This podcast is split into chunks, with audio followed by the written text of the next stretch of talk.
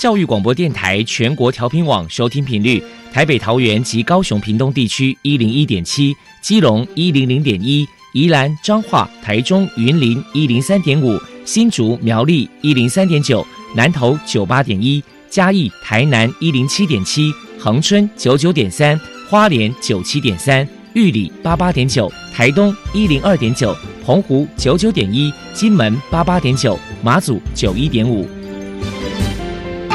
爱是包容，爱是牺牲，爱是分享，爱是服务。因为爱，特殊教育充满了无限的可能。用爱关怀身心障碍同学的未来，用心倾听资赋优异子女的心声。欢迎老师、家长、同学们，大家一起加入特别的爱这个大家庭。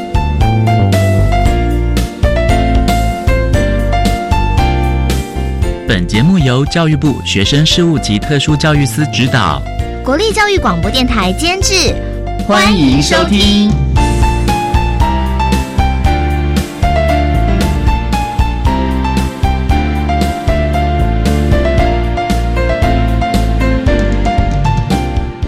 因为爱，我们在空中相聚，欢迎您再度收听《特别的爱》，我是小莹。这个节目在每个星期六和星期天的十六点零五分到十七点播出。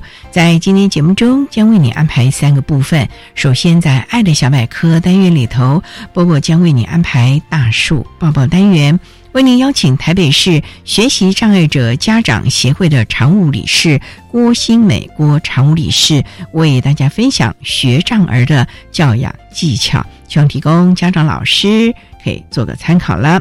另外，今天的主题专访为你安排的是《爱的随身听》，为您邀请获得一百零五年优良特殊教育人员荣耀的屏东县东港镇东龙国民小学资源班的吴家昌老师，为大家分享换一种学习策略及方法，谈国小教育阶段学习障碍学生教学的策略以及注意的事项，希望提供家长老师可以做个参考。节目最后为你安排的是《爱的加油站》，为你邀请大同技术学院学生辅导及资源教室的蔡欣怡辅导老师，以及大同技术学院烘焙管理学系四年级的张永静同学，为大家加油打气了。好，那么开始为您进行今天特别的爱第一部分，由波波为大家安排大树抱抱单元。大树抱抱。特殊儿的父母辛苦喽！我们将邀请家长分享教养的技巧、情绪舒压、夫妻沟通、家庭相处，甚至面对异样眼光的调试之道。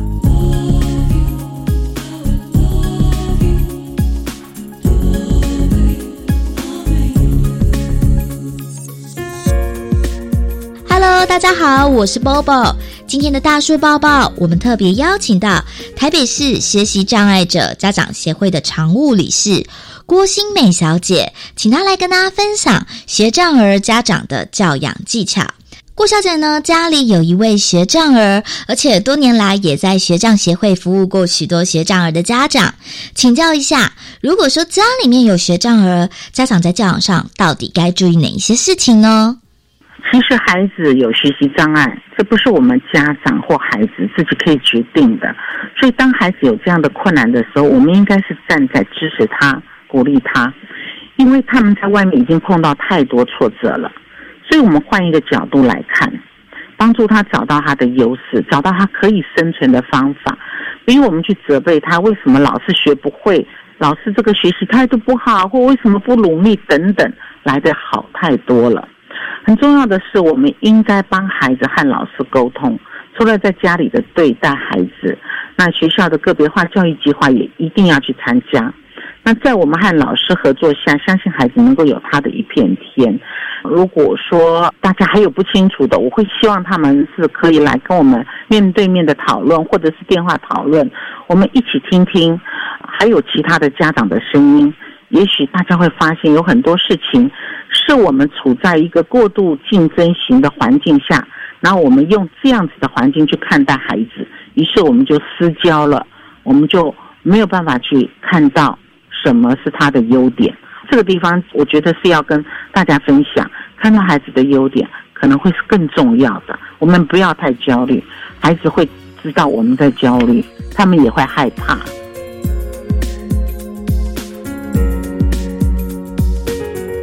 接下来请教一下郭小姐，如果是在学校在亲师沟通上，家长又该注意哪些事情？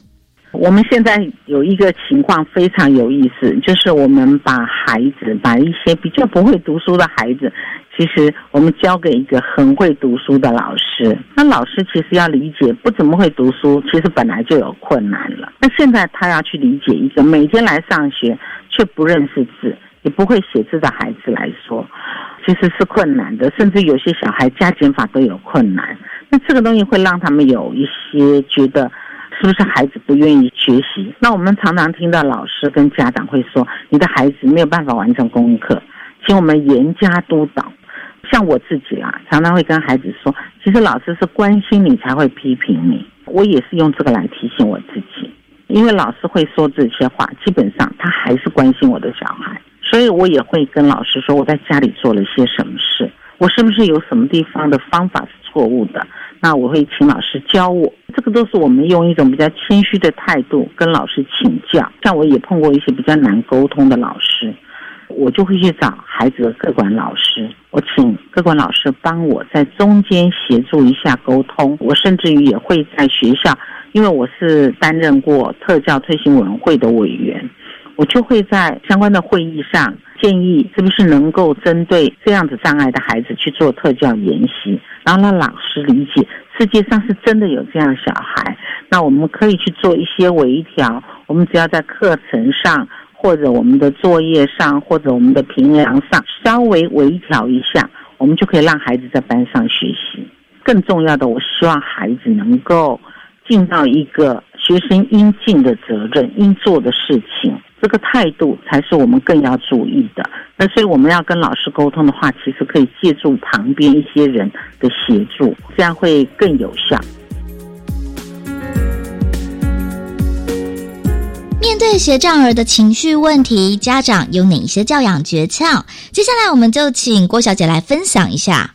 在情绪的问题，我觉得经常是我们外部给他的，那是让他无法承受的。像学长的孩子智力正常或正常程度以上，可是他往往他的表现跟他的能力不相等，所以他处在矛盾中生存，很辛苦的。那他们和所有的孩子都一样，碰到了困难，被误解了，他们情绪出来以后，我们大人在旁边陪伴他，我们需要去理解他。那有的时候我们不能太急着去指责他。我觉得我们的教育教导了家长。先责备自己的孩子，再去讲别人。这时候孩子已经关门了，他不会再听你说：“哎，你你应该怎么样？你应该怎么样？”当他不愿意再听你讲的时候，那个会锁死的，他的情绪会变成第二个障碍。他以后会再也不和我们说。我我会陪我的孩子，我让他什么话都可以跟我说。那我会让他知道，每一个人都有情绪是合理的，包括他有情绪，包括我也会有情绪。那我们要怎么样把这个情绪讲出来，然后有个出口啊？那我让我的孩子他可以放心的跟我说话，我就不会让他把他锁在心里，然后让他成为一种跟我完全不来往那种状态。因为我们现在接到的很多都是这样子，就是家长跟孩子之间的关系已经恶化到不互动了。那这才是我们担忧的。我们要怎么样稳住？这是很重要的。许多人呢，对于学障儿有一些错误的观念。接下来，我们就请郭小姐来破除这些迷思。我们大家常常会把学障跟智障弄混淆，他们在学习上的表现也许有一点类似，例如他们功课很困难，他们跟人的互动不是那么成熟，然后不理解的人常常会去嘲笑他们，甚至于更难过的是，有一些异样的眼光。总是投注在孩子跟家长的身上，那这会让家长跟孩子往后退缩了。其实学障的孩子他的智力是正常的，甚至于是正常程度以上。我们常常说学障的孩子是偏才，他们不是通才，是偏才。他们有一些优势，可能不是在学业上，那也就是说，他在学校的表现不好，不表示他没有能力。我们应该学习尊重每一个人的特质，给他一个适性发展的空间。然，我们也希望学到孩子都可以学得一技之长，将来他在这社会上是可以独立自主，是可以有一个生活的能力。所以我们在学习的过程中，我们希望孩子能够有适度的调整，然后让孩子能够有发挥潜能。我们协会做了非常多的宣导，我们就是希望孩子将来对社会是有贡献。而不是成为一个社会的依赖者，这是我们希望大家可以去理解他们的。谢谢台北市学习障碍者家长协会的常务理事郭新美小姐接受我们的访问。现在，我们就把节目现场交还给主持人小莹。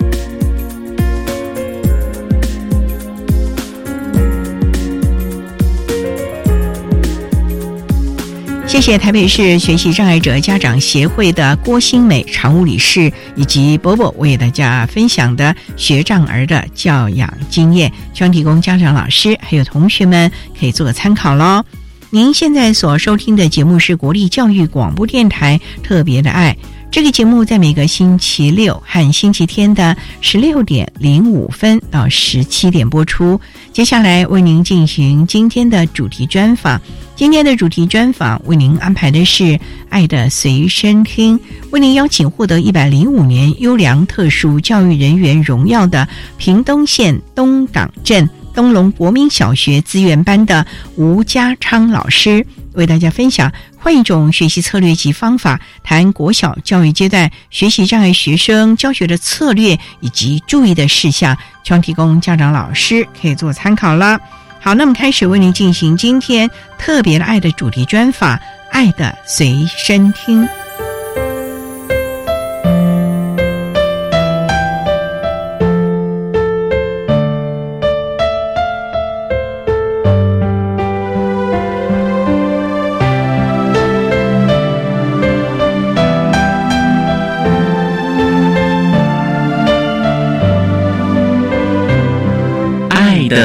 随身听。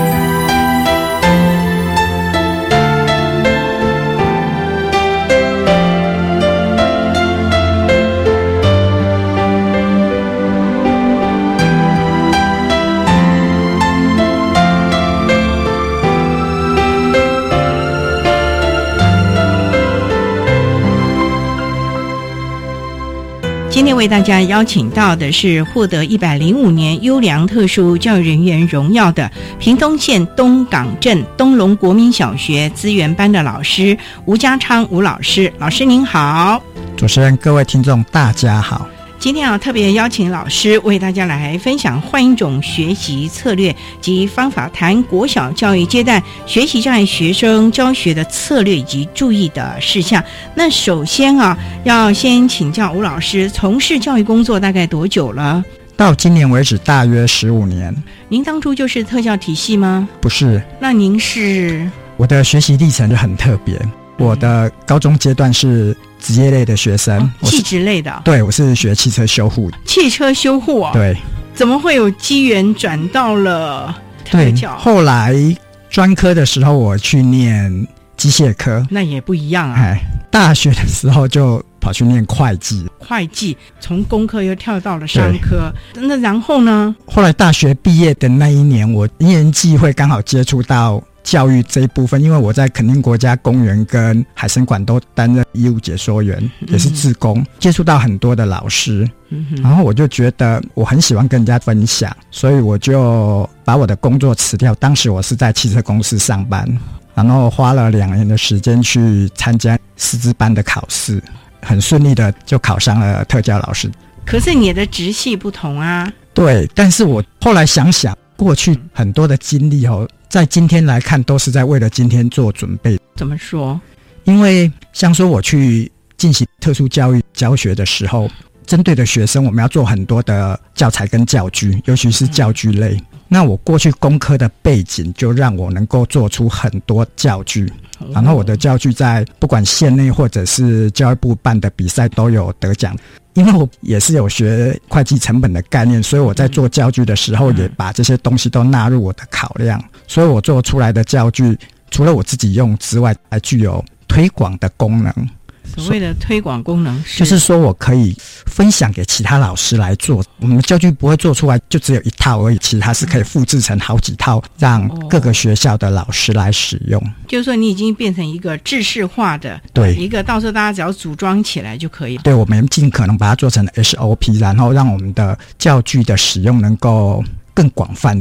所以过去的背景让您在教学上可以帮助孩子们学得更好了。对，没有错。好。那您当年辞掉了工作两年，专利考特教老师。那想请教，第一次教是东龙国小吗？没有，我第一年先到屏东县的潮州国小任教。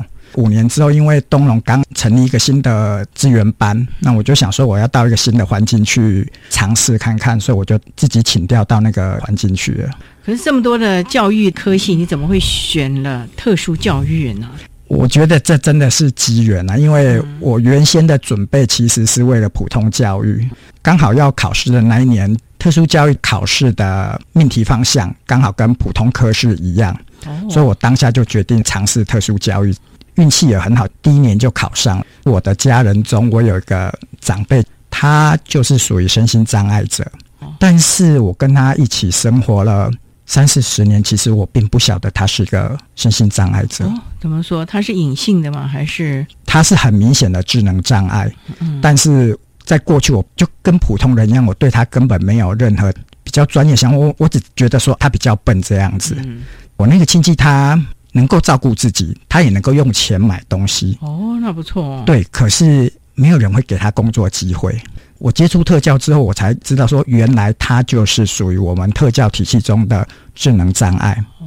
然后我更清楚的就是说，如果在他那个年代，大概是四五十年前，我们的特殊教育有像今天这样子发展的话，他应该能够有更好的就业环境啊，或者是有更好的生活条件，不会。在家里变成一个每天无所事事啊，然后就到处走，然后捡资源回收啊，回来过生活。所以你就想，或许可以用教育的方法帮助更多的人。哎，没有错。好，那我们稍待再请获得一百零五年优良特殊教育人员荣耀的屏东县东港镇东龙国民小学资源班的老师吴家昌吴老师，再为大家分享换一种学习策略及方法，谈国小教育阶段学习障碍学生教学的策略以及注意的事项。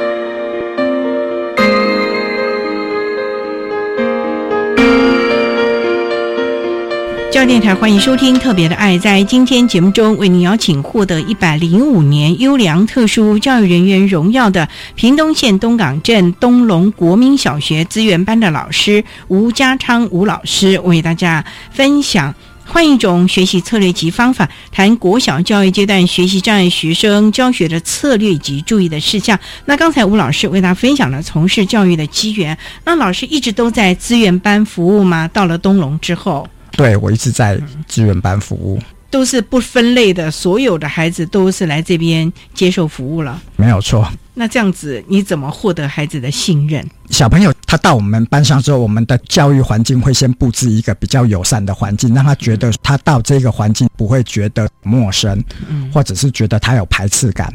所以我们在环境上就布置一些小的玩具啊，或者是图书啊，或各方面能够吸引他来这个地方学习的一个友善空间。那你们是按照能力来分组喽？没有错。老师教过哪些类型的孩子？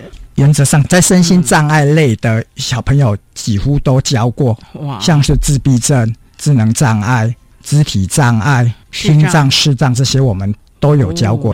那这些孩子如果今天这堂课全部都在一起的话，你要怎么教嘞？上课之前，我们先会把能力相同的小朋友分成一组，然后依他的能力，我为他设计个别的教学目标。那想请教了，那学习障碍的孩子在东龙国小大概有多少？学习障碍的孩子在我们班上占的比例大约维持在百分之五十左右。哇，那几乎一半了。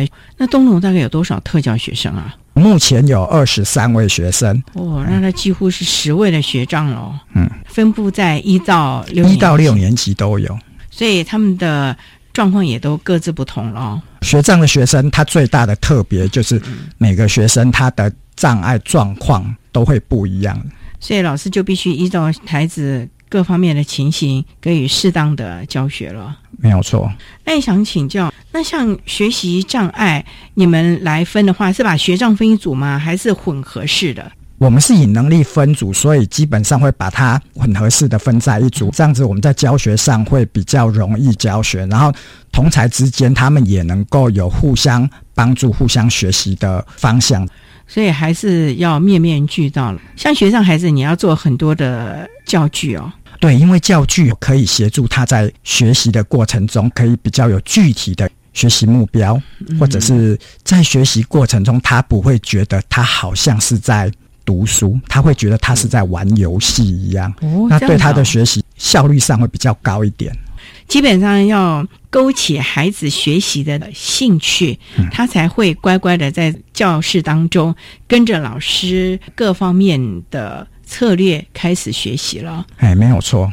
那孩子们会喜欢你那些教具吗？非常喜欢，下课的时候甚至会拿教具当玩具在玩。因为你那是属于电动的嘛，大部分都是操作型的。所谓操作形式，它跟配对板一样，它可能有两个题目跟那个答案。它如果正确配对的时候，板子上就会一些显示，跟他说你答对啦，所以他就觉得他是在玩游戏。哦，就不会刻板的觉得说哦，我只是在背诵而已，对对对，或者是抄写。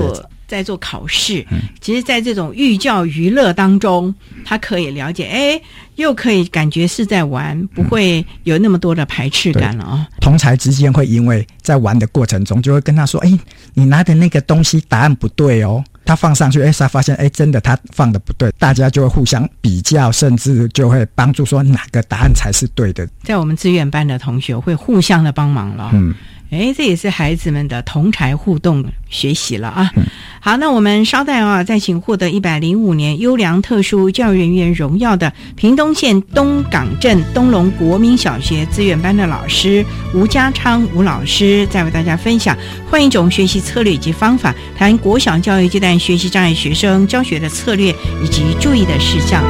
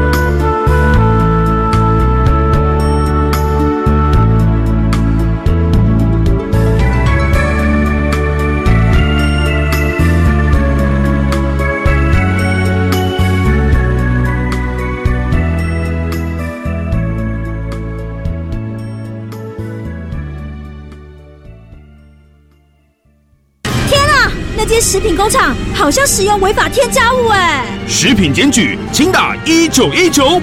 哎，这罐头上面的标示不清不楚哎。食品相关咨询，请打一九一九。不管是食品检举、消费问题、中小企业咨询，还是生鲜农产咨询，一九一九一通就够。全国食安专线一九一九一通就够。以上广告由卫生福利部提供。八月一号起，零岁到五岁全面关照心智启动，两岁到五岁就读准公共幼儿园，家长自付额每月不超过四千五百元；非盈利幼儿园不超过三千五百元。公幼免学费，低收入户及中低收入户免学杂费，并且保障教师及教保员薪资。详情请洽咨询专线零二二二五六五三七九。以上广告是由教育部提供。哇！一杯七百 CC 真奶添加糖超过六十公克，哎，是啊，国民健康署发布的国民饮食指标有说，每日饮食中添加糖摄取量不宜超过总热量的百分之十。以成年人热量需求来算，添加糖不宜超过五十公克，大约十克方糖。那喝什么才健康啊？白开水是最好，无糖的茶、柠檬水，另外天然果汁、牛奶都是健康好选择。台北市政府卫生局暨联合医院营养部关心您。管那么的水，落嘎西木啊！大家好，我们是欧开合唱团。您现在收听的是教育电台。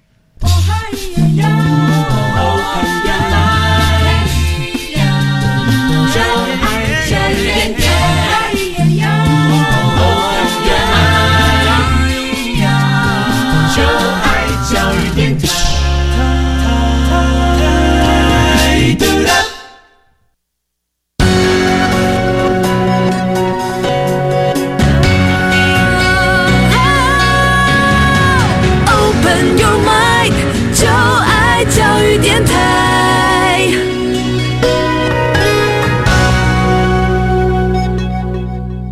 教电台欢迎收听《特别的爱》这个节目，是在每个星期六和星期天的十六点零五分到十七点播出。在今天节目中，为你邀请屏东县东港镇东龙国民小学资源班的老师，也是获得了一百零五年优良特殊教育人员荣耀的吴家昌老师，为大家分享换一种学习策略以及方法，谈国小教育阶段学习障碍学生教学的策略以及注意的事项。那刚才在节目的第一部分，吴老师。为大家简单的分享了从事教育以及特教的机缘，以及在教学现场针对各障碍类别的孩子所提供的教学的策略，甚至于所谓的学习辅具。那也想请教吴老师，你有没有一些的个案，在教导我们学习障碍的孩子运用你的教具，或者是观察了解哪一个是他的优势学习能力呢？我的学生的学习障碍大部分分成两部分，就是数理部分，数理部分还包括基本运算跟逻辑运算。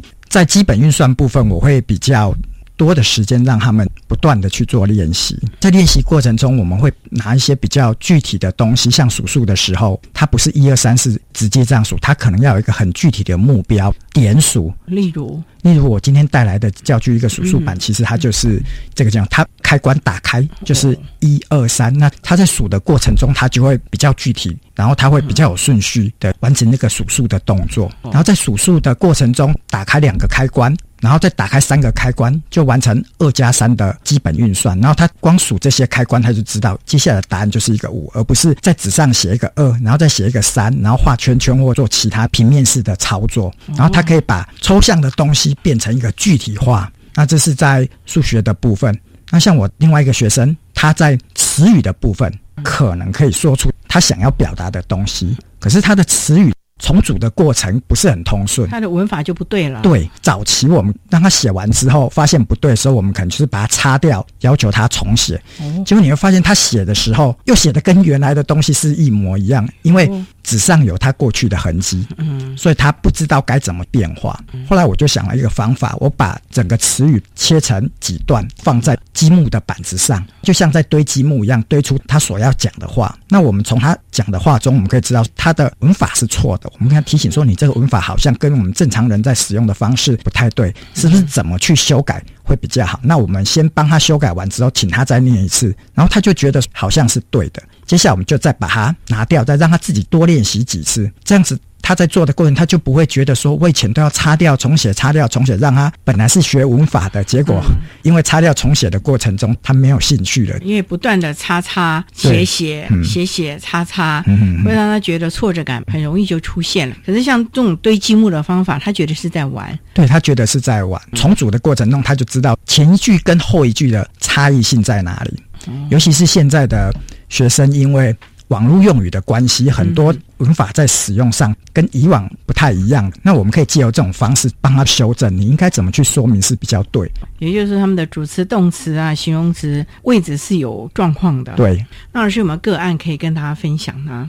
我有一个个案，他就是典型的学长，他的数理部分很好，然后他在这一部分他就完全不行。然后我就用我刚才那个方法，让他多做几次之后，他慢慢的就会抓出一个规则，说原来我们的文法上应该是怎么去讲，他会比较通顺。这样，所以它是一个语文阅读阅读上的障碍，没有理解的问题吧？理解的问题也会有，但是经有几次的练习，他会慢慢的了解应该怎么去做，他才是正确的。这孩子多大？这个孩子目前是五年级的学生。你几年级接他的？我是在三年级的时候接他。三年级他才到资源教室吗？对。为什么呢？他一二年级，因为一二年级着重的大部分都是在。基本像书写，然后在课文的练习部分虽然有，可是比较不多。其实跟家长是有关系啦。家长他觉得说小朋友可能大一点就会比较好了。他如果没找出来的话，他是越大越糟哦。对，因为他在低年级的时候就属于学习低成就的，所以他就会不太想学。二年级到三年级，因为要跨阶段了，老师就会尽可能把它筛选出来。所以二年级的导师这个时候特别的注意，因为经过两年的观察了，所以提报到你们班上。对，然后我们就会先经过一些筛选，确定他是属于学障学生的时候，我们就会提报到建府会经过正式的安置到。资源搬来，那就要开始针对他的情形给予加强了。对，所有学习障碍的小朋友，学习就是一个目标，但是我们到达目标的过程，他的道路可能跟别人是不一样的，可能跟我们传统的学习方式是不一样的。我们就要绕个方法，帮他找寻另外一条道路。像我刚才做的那个方式，用板子那种是一种方法。然后在阅读的时候，除了课本之外，我们要帮他口述性的阅读，就是我们可能要念给他听，念给他听哦。然后在念完的过程中，我们会问他，在这一段中你听到什么东西，让他自己听觉学习的吗？对，阅读障碍的学生有些是需要用听觉去协助他，因为他可能在文字的学习上没办法识字，对他可能不识字，或者他识字，但他不懂的意思。那我们可以借口语的阅读念给他听的时候，请他。去说出他的想法，说的过程中，他就会开始建构正确的文法或者是语汇语汇出来。这样子经过蛮久的时间呢。这种学生其实需要比较多的练习，去累积字词的使用啊，或者是经验的累积。可是你们不是都小组吗？那你念文章给这个小朋友听，那其他孩子不都凉在那了？我们的做法就是，第一个小朋友念第一段。其他小朋友要负责回答第一段小朋友他讲的问题，谁来发问？第一个老师来发问。从这一段我会挑出问题，由其他的小朋友来，所以其他小朋友就要聚精会神的去听他说什么东西，甚至他在说的过程中，其他的小朋友就会跟他说：“你哪个字念错了？”我有还会这样。对，所以这样他们就有互动。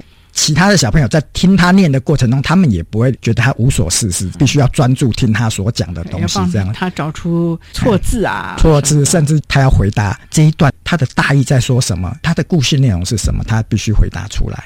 还蛮忙碌的哦，就是尽量的让他们在学习的过程当中能够聚精会神，而且有互动，而且能够真正的懂得这个文章里面的意思。嗯，否则他就糊弄你过去了。所以你们有评量。评量有，在每次每一段落之后，我们都会做段落的评量。我们稍待再请获得一百零五年优良特殊教育人员荣耀的屏东县东港镇东龙国民小学资源班的老师吴家昌吴老师为大家分享换一种学习策略及方法，谈国小教育阶段学习障碍学生教学的策略及注意的事项。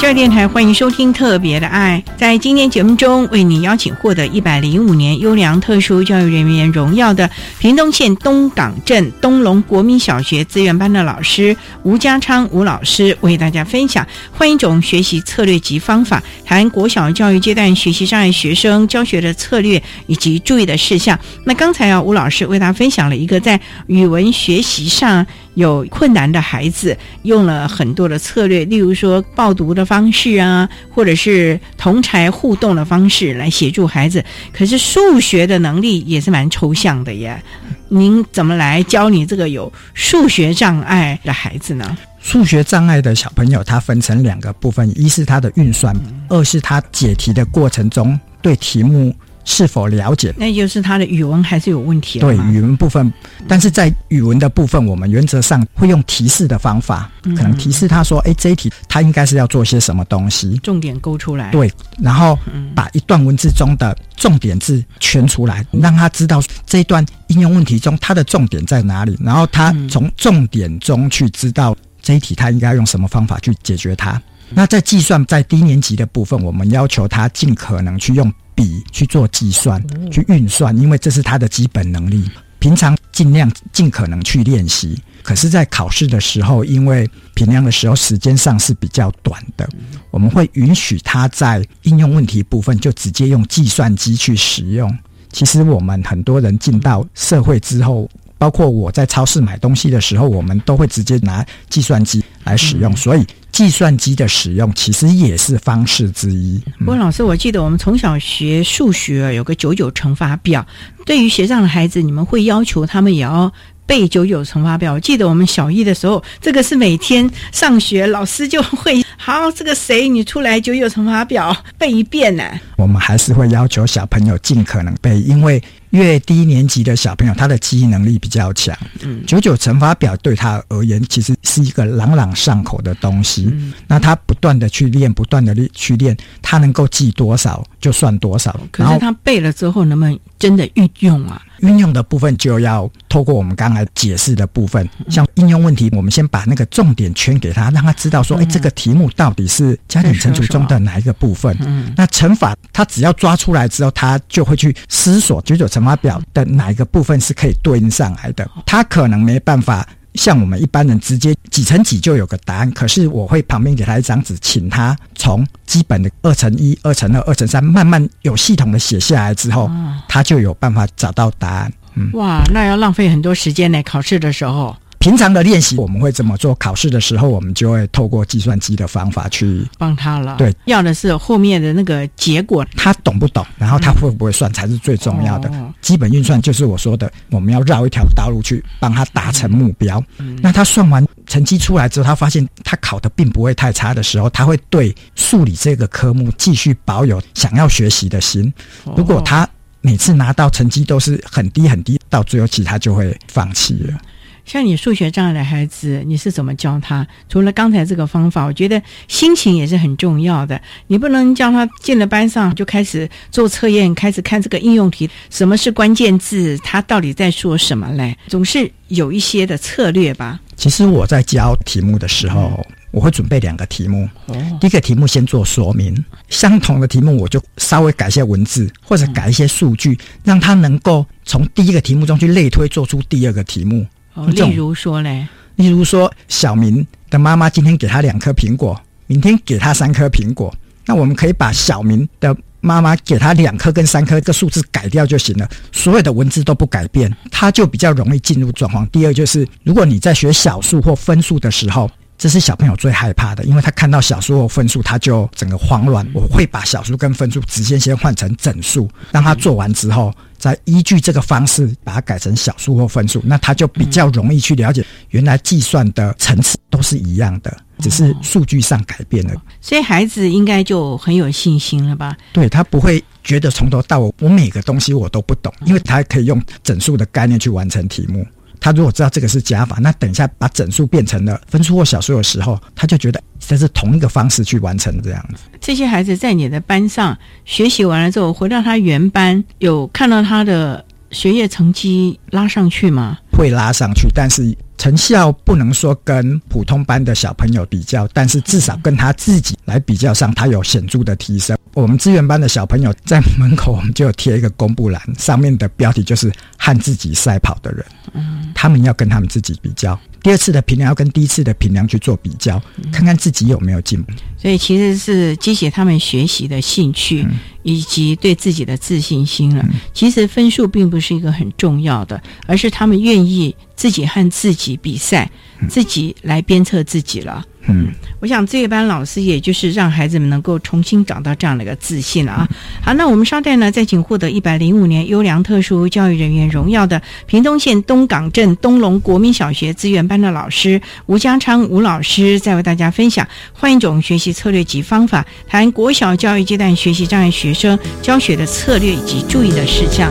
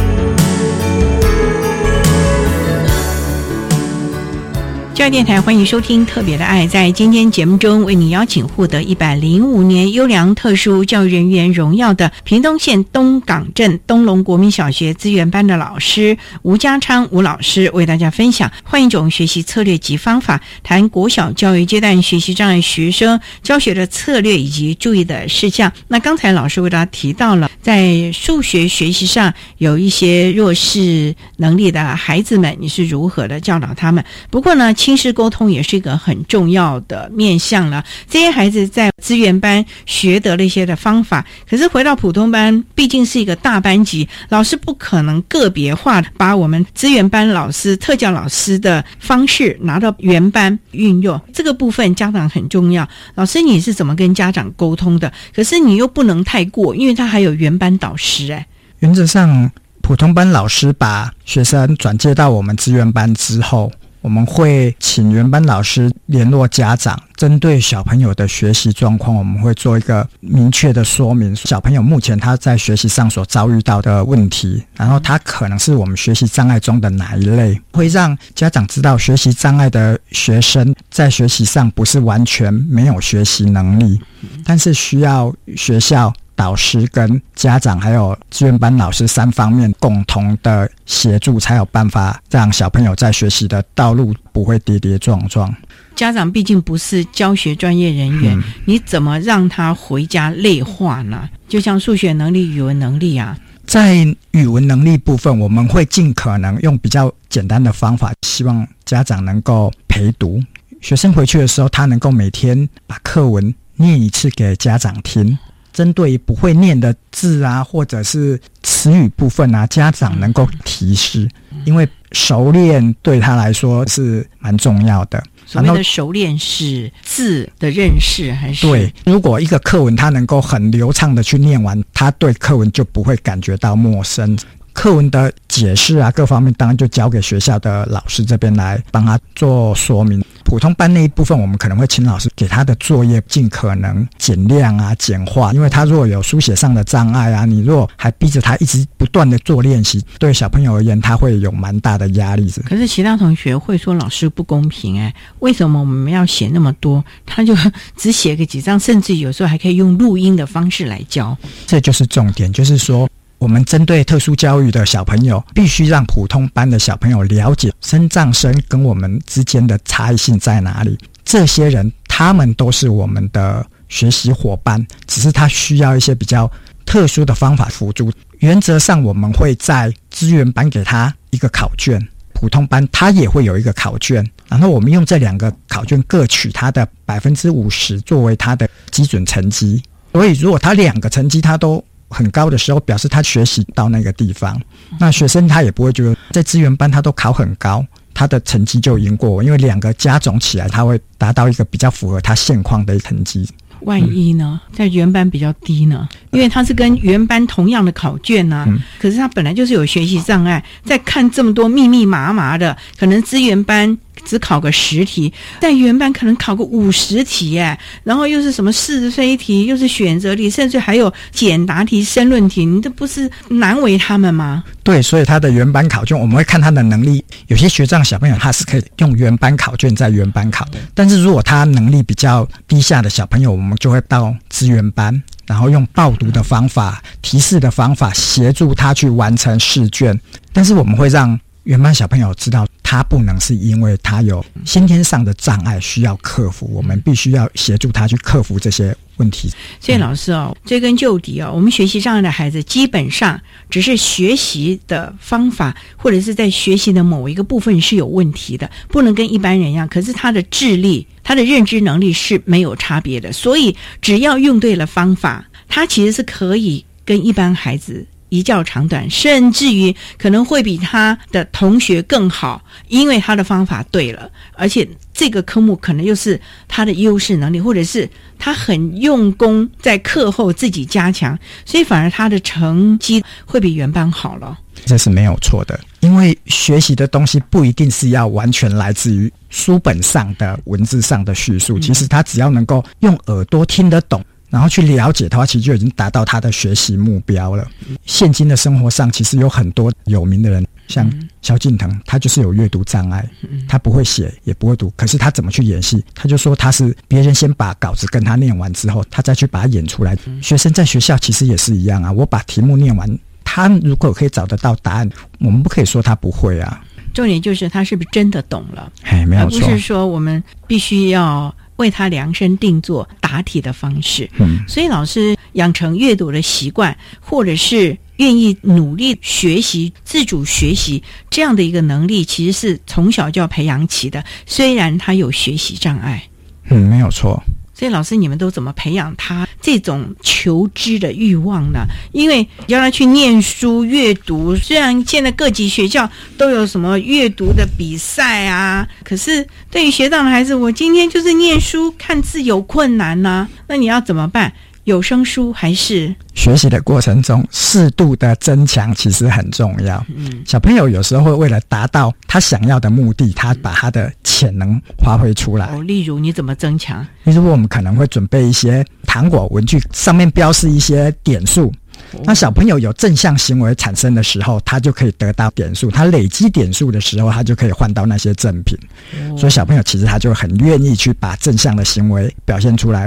我们去年度甚至有学生报名学校的语文竞赛，上台去。演讲，他的演讲不在原班的名单之内，因为语文竞赛是各班一个代表，这个学生他就代表我们资源班去参加比赛。所谓的语文是朗读的还是演讲？还是演讲跟朗读都有。哇！我们就派了不同的学生去参加，然后我们发现他们很在意结果。比赛完之后，跟老师说：“老师，我觉得我刚才讲的不是很好，我刚才怎样怎样。”表示他很在意这个活动。可是，如果我们没有利用这种方式额外的给他参加的话，他们永远没有机会去跟正常的小朋友比较。而且，其实，在训练的过程当中，对他是不断不断的激励，以及不断不断的增强阅读的能力、说的能力，甚至于积极发表的能力等等的喽。对，所以是正向的支持。那数学来说，没有数学竞赛吧？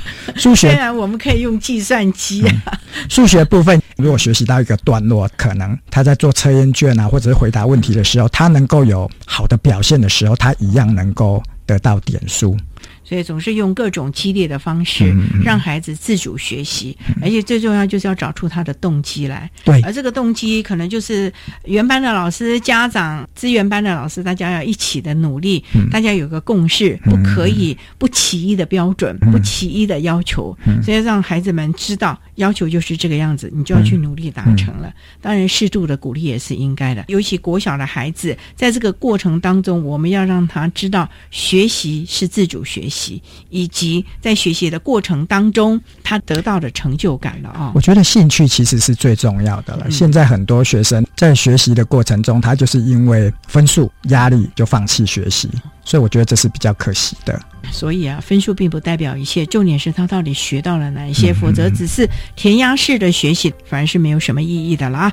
好，那我们今天也非常的谢谢获得一百零五年优良特殊教育人员荣耀的屏东县东港镇东龙国民小学资源班的老师吴家昌吴老师为大家分享换一种学习策略及方法，谈国小教育阶段学习障碍学生教学的策略以及注意的事项。非常谢谢吴老师的分享，谢谢您，谢谢各位。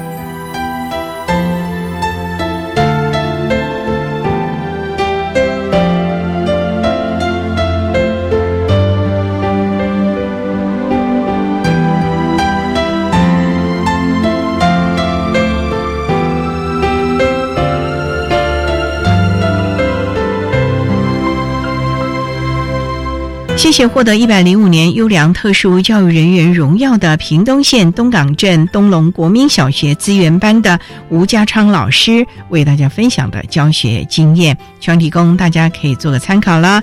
您现在所收听的节目是国立教育广播电台特别的爱节目，最后为你安排的是爱的加油站，为您邀请大同技术学院学生辅导中心及资源教室的辅导老师蔡欣怡蔡老师，以及大同技术学院。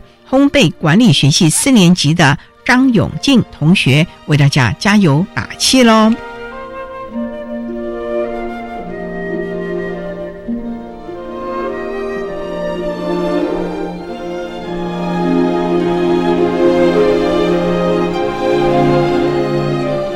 爱的加油站。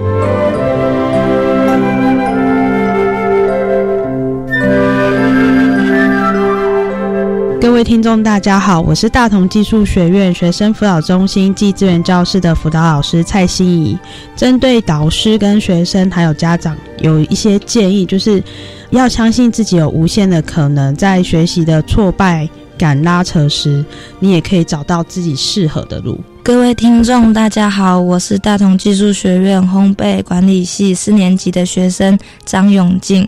想给予学习障碍学生一些鼓励，勇敢做梦，坚持信念，不轻言放弃，相信自己是可以的。